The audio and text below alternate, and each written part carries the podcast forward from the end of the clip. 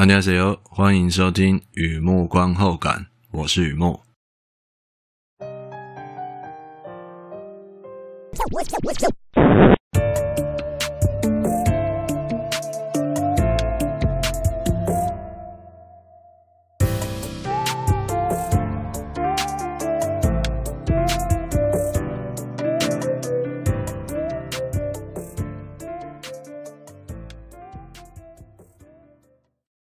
没错，今天要 讲韩国电影啊。今天这是韩国电影看片的心得啊。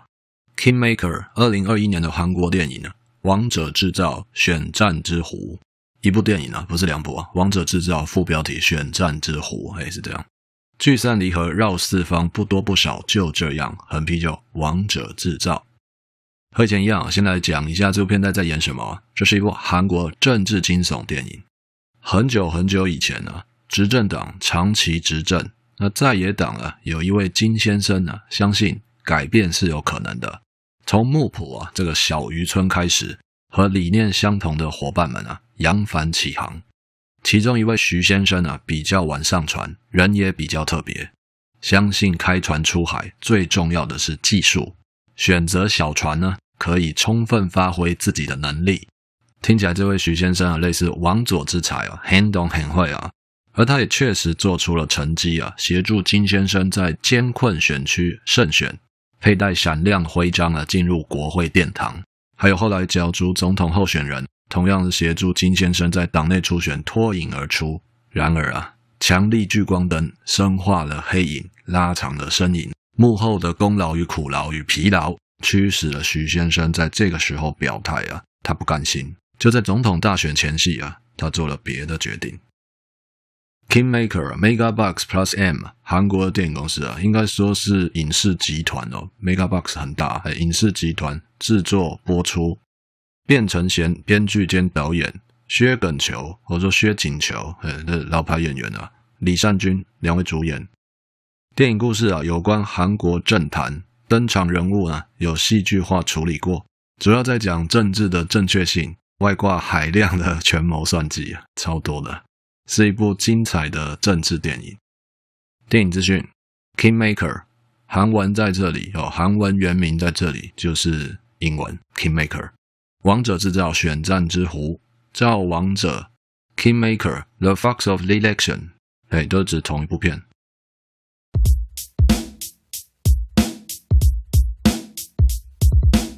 第二个部分，第二个阶段，一如往常的写下一些随笔哦，雨木观后感嘛。看这部片，让我想到哪些东西带给我什么样的感触哦。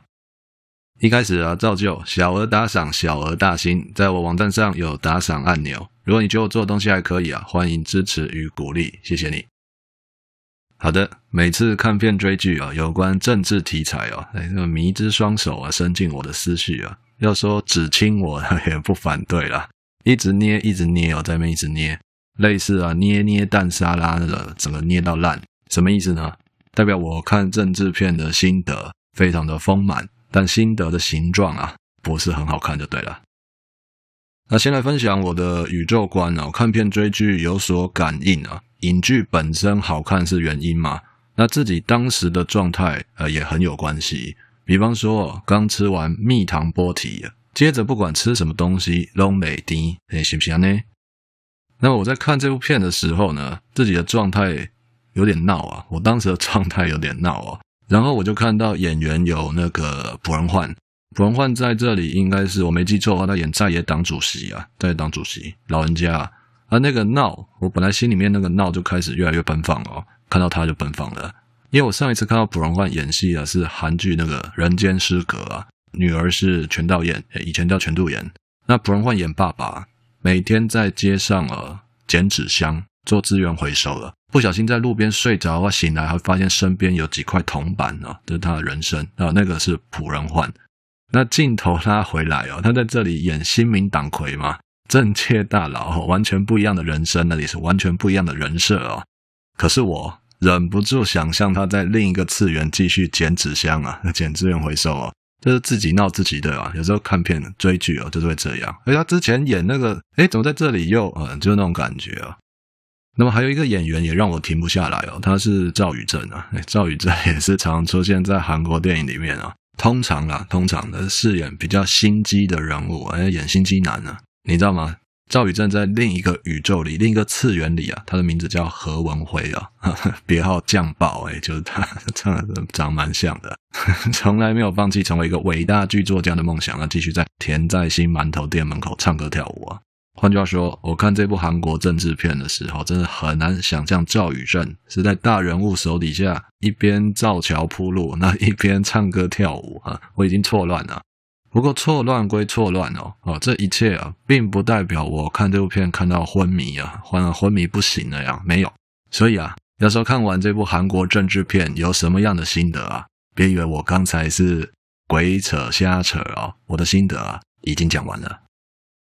对了，我知道不行那样了，都不能那样赖皮哦。看政治片还是要聊聊故事嘛，就就这样赖皮带过去哦。聊聊故事，聊聊那一些算计与攻心哦。容我简单介绍一下啊《Kingmaker》这部韩国电影，有关王与王佐的关系，谋士如何让他的主公越来越强大。那对我个人来说啊，这部片最精彩的情节是在野党党内初选，哎，那个戏非常的精彩。孤注一掷，猪羊变色哦，确实好看，好到哦，不太像虚构故事哦。电影里这位徐先生啊，这位影子谋士啊，有贼心也有贼胆啊，而且胆大心细啊。如何阴阳李先生啊，如何吸纳游离票啊，他的手段呢，有很强的赌性，哎，很强的赌性。我就想到啊，以前有一位慈祥的老人，还教我玩扑克牌，大概是这样说的哦。自己手上有什么牌，没什么大不了的。要让对方觉得对方手中的牌是非常了不起的。举个例子哦，假设对方有三张老 K，而且相信啊，这三张老 K 会是这一局里面最大的牌，那就让他继续这样相信，深信不疑，代表他不会拆牌，也不会变卦。哎，我还记得老前辈是这样跟我说的：不用太在意自己手里的牌是不是最大的，只要让对方一直觉得他手里的牌是最大的，一切就。好办很多。那么回过头来看呢，镜头拉回来，徐先生在这部片里面如何吸纳游离票？因为他是要保他的主公能够党内初选胜选嘛，那自然就会有一些中间选民啊，一些游离票啊，是徐先生需要多花心思的嘛。那么一般遇到这样的情况，会直接想到利诱啊、哄骗啊之类的，让他们妥协或认输啊，转而支持我方。但你也是知道的嘛，威胁力又连哄带骗了，那样起不了太大作用。诶，有作用，但不是太大，因为其他势力也会用一样的方式来做，也是用同样的方式吸纳游离票嘛。诶，所以电影里的徐先生啊，不仅引诱，还让游离票继续相信他们原本相信的东西。而他原本手上有什么牌，觉得很大，就让他们继续那样觉得。那么，如果你刚好看过这部片哦，电影里的李先生啊。之所以左右摇摆，因为他相信的东西叫利益交换，越多越好，多多益善啊。过程可以鸡飞狗跳的，结果绝对不能鸡飞蛋打啊。那么徐先生在交涉之前就已经看穿这些东西了，尤其拿捏了黄金比例啊，力道大约四成用在兜售好处，六成用在贩卖怀疑。什么意思呢？假设我是游说的人，我要游说对方，你可以选我，也可以选他，我不必强调我有多么厉害。我只要让你继续怀疑对方很差。换句话说，一旦非常怀疑右边啊，那自然就会倾向左边嘛。等一下，等一下，等一下，你想到了对不对？你想到了，这些东西都是一张嘴说的天花乱坠嘛。口头承诺不算是承诺吧？的确啊，谁都没有办法做到十拿九稳。那电影里的徐先生，他能够做的就是让胜算尽量上升到九成，越接近越好，我才会觉得他的赌性非常强。他并不是做稳操胜券、稳操胜算的事情，而是很有赌性。这也是为什么我觉得那段戏啊很好看。好的，休息一下，听听音乐，再回来。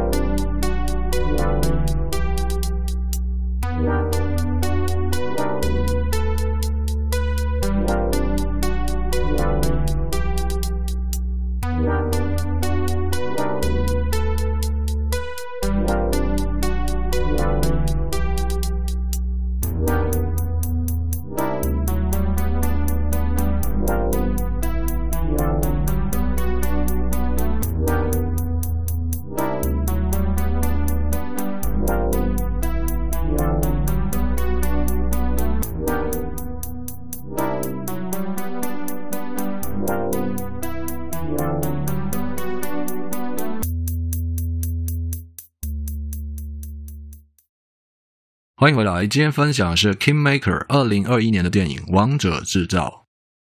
接下来聊聊真材实料啊，我的心得啊，比较核心的东西啊。坦白说啊，在写这篇心得的时候啊，感触非常多。我有考虑过 Kingmaker，Kingmaker 本身是一个人称代名词嘛，就是说影子谋士啊，如何辅佐他的主公。哎，这一点我有认真想过，要不要拿来聊一聊啊？坦白说，要聊这一点。也不是不可以，但我觉得不是我心得中最软的那一块了，就不是我最想聊的心得啊。想想哦，如果这个故事在讲青瓦台之路，嘿，如何走向青瓦台，嘿，青瓦台之路，那其实这个谋士跟主公在半途就拆伙了，更别说呢经典戏嘛，滚动式分手嘛，登上大位就开始铲除功臣之类的，整个跑错棚嘛。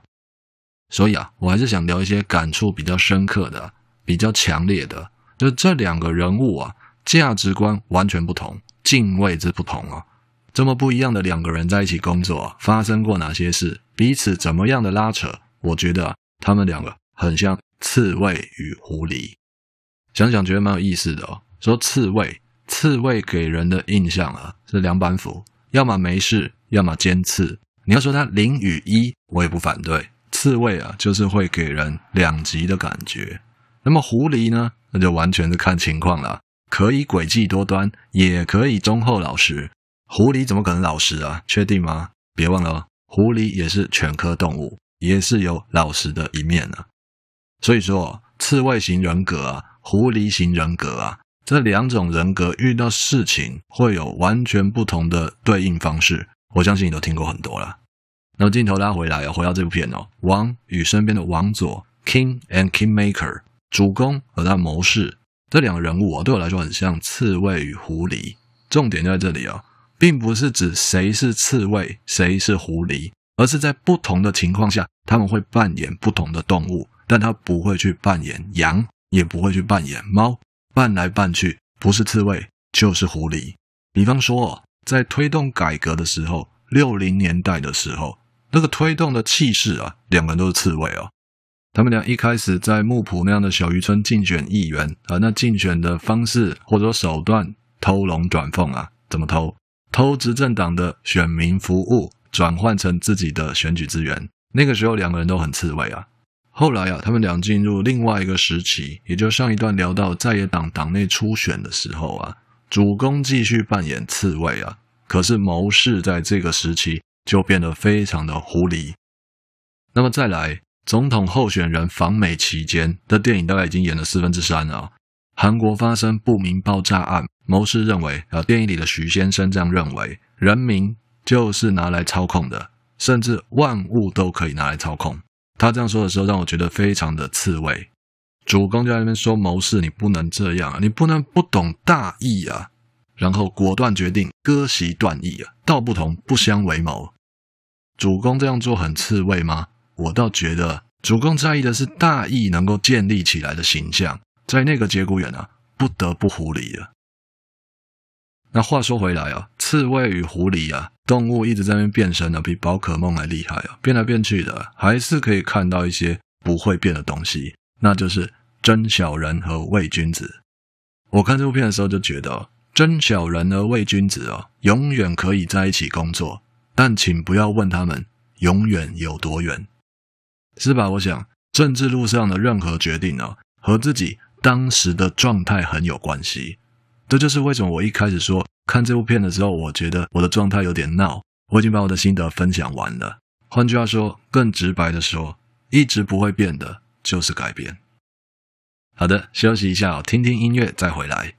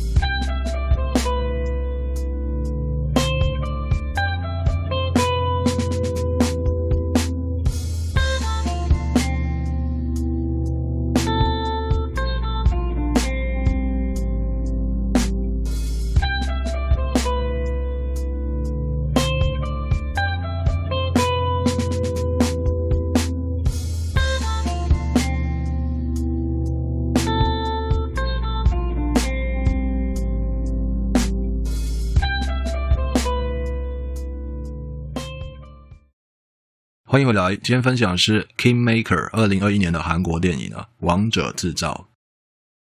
看完这部片，我还想到一个东西很有意思啊。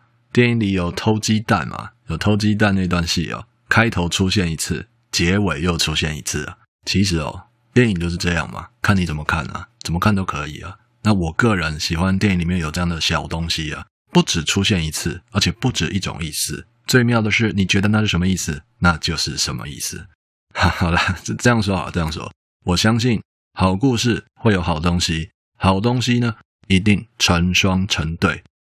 我们先把偷鸡蛋那段戏放在一旁哦，鸡蛋先放在旁边，回想一下那句对白，你觉得我适合搞政治吗？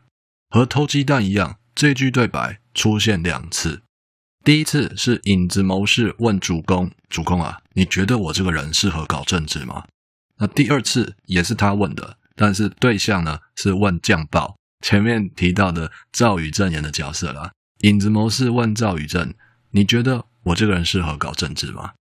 从头到尾问了两次，问了两个不同的人，但都没有得到他满意的回答。随着时间啊，在不算第三次发问的十七年后啊，影子谋士圆了一个心愿。的确哦，我应该把话讲清楚哦。这部片的结局啊。时间来到谋士与主公分手的十七年后，十七年后，他们在一间小店的重逢。对我来说，那个场景是超现实的，它是一个意境，并不是指两个人真的见了那么一面，而是柏拉图式的见面，不必真的存在过，但必须相信发生过。我会这样想，是有人自我感觉良好啊，自以为很明白谋士心里面在想什么啊。假设我是许先生啊，我是电影里的许先生啊。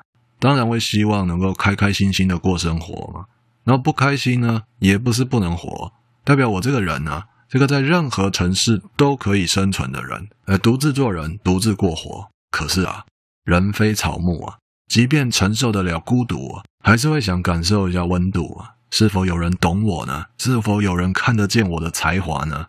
这就为什么我会特别记得他问了两遍，你觉得我这人适合搞政治吗？就他这样问的时候，他第一次问听到的答案，主公告诉他心怀大义，要知道自己为何而战，然后就很像呵 呵大哥哥会勉励的话。也就是说，主公没有直接回答他适合还是不适合，但你也是知道的，对一个走贾诩路线的男人来说，听到这个心怀大义的话，这不是一个标准答案嘛？觉得这个主公可能是一个好人，但不一定是个懂我的人。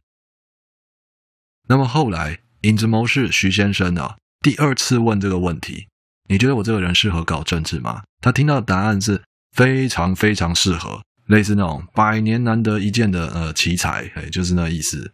我那时候看片看到徐先生的表情啊，印象很深刻，那种表情就好像他听到的东西啊，哎，既不像真话，那也不像假话，简直不像话。那笑笑算了吧，继续流浪吧。也许啊，这辈子就这样吧。真的是没有人了解我。他有那种感觉，我自己也曾遇过一模一样的情境。我适合做这个吗？我适合走这一行吗？在这条路上走着走着啊，确实有问过一模一样的问题啊。与其说在问对方啊，更多的是问自己啊：世界上有没有人了解我？所以十七年后啊，也就电影在我心中啊，徐先生圆了他自己一个心愿，始终觉得金先生是最有可能了解自己的人。不过最后一次见面呢，他换了一个话题，想知道金先生如果话说从前会怎么样处理偷鸡蛋那个事情呢？那金先生还是跟以前一样回答嘛，说那些要晓以大义之类的方法啊。可是大义不管用的时候，金先生说他会请教徐先生该怎么办。我想是吧？人跟人在一起啊，彼此可以非常不一样，只希望聚散离合绕四方，不多不少。就这样。